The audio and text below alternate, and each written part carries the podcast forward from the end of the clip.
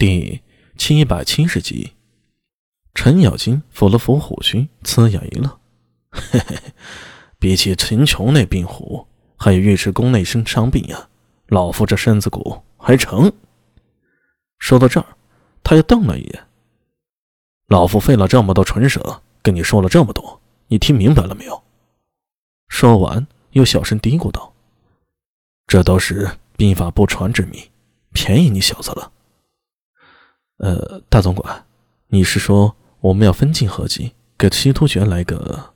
苏大为话没说完，暴怒的程咬金抄起手里的砚台就砸了过去。分你个屁呀！老子说的是这个意思吗？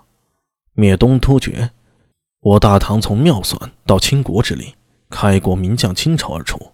现在咱们是什么阵容？手里几个人就想灭人国？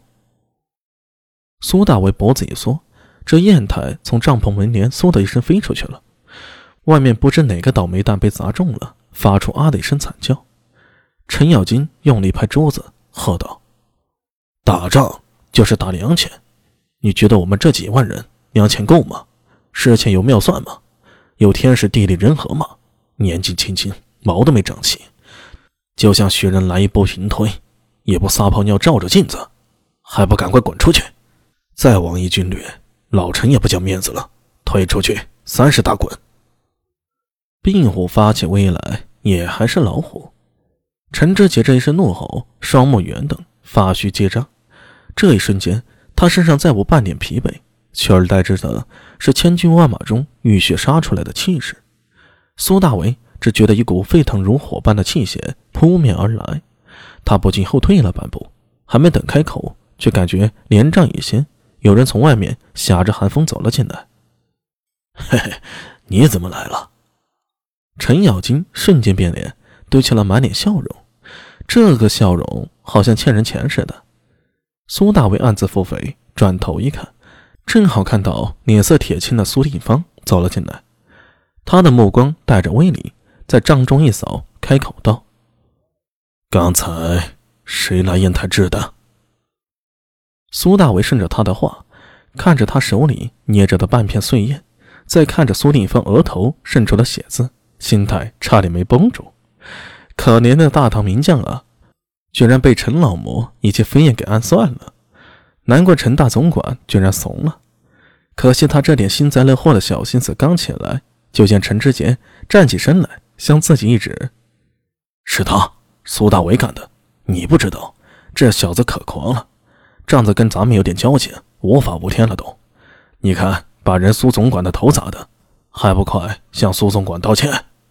陈知节一边装模作样的说着，一边向着苏大伟悄然打着眼色。可惜苏大伟完全不吃他这一套，他很老实的向苏定方说道：“啊，副总管。”方才大总管冲我发火，拿烟台砸我，不想误伤到副总管了。苏定方看了他一眼，再看向陈知节，眼神变得很冷。呃呃呃，定方，你这是什么意思？你这么看着我做甚？难不成你信他不信我？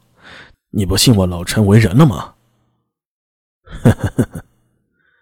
苏定方轻笑两声，颇得嘲讽着精髓，这让陈知节面皮有些挂不住了。他恶狠狠地瞪了苏大伟一眼，那眼中的威胁之意很明显，然后一屁股坐了下来，一拍大腿：“就算是我砸的，那也是失手，又不是故意的。难道你还想问罪不成？”“哼，不敢。”苏定方向陈志杰插手，行礼道：“属下过来是想问问大总管接下来的方略。”呃，陈志杰眼神微变。脸上笑容僵了一下。怎么了？之前不是跟你说过吗？天寒地冻，随时可能大雪冰封。现在一动不如一静。大总管，这些我都知道，可劳师远征，空费粮钱，这仗不应该是这么打的。苏定方说的很慢，但语气坚定，不容置疑。这让站在一旁本来只想打酱油的苏大为看傻眼了。难不成这大军中的一二把手今天要在中军大帐里刚起来了？苏大伟脑中仿佛闪过一幅画面：狂风暴雨中，一个娇弱无力的声音在喊：“你们不要再打了，不要再打了。”他甩了甩头，把这种荒谬的联想抛到了一边。定睛细看，苏定方已经大步走到陈志杰面前，距离一尺站住。虽说气节不对，但并非无所作为。大总管，请拨三千人与我。苏定方，你想做什么？陈志杰身听紧绷，语气有些变化。他这是认真了，不像刚才的嬉笑怒骂。这陈老魔在苏定方的压力下，第一次露出了认真的表情。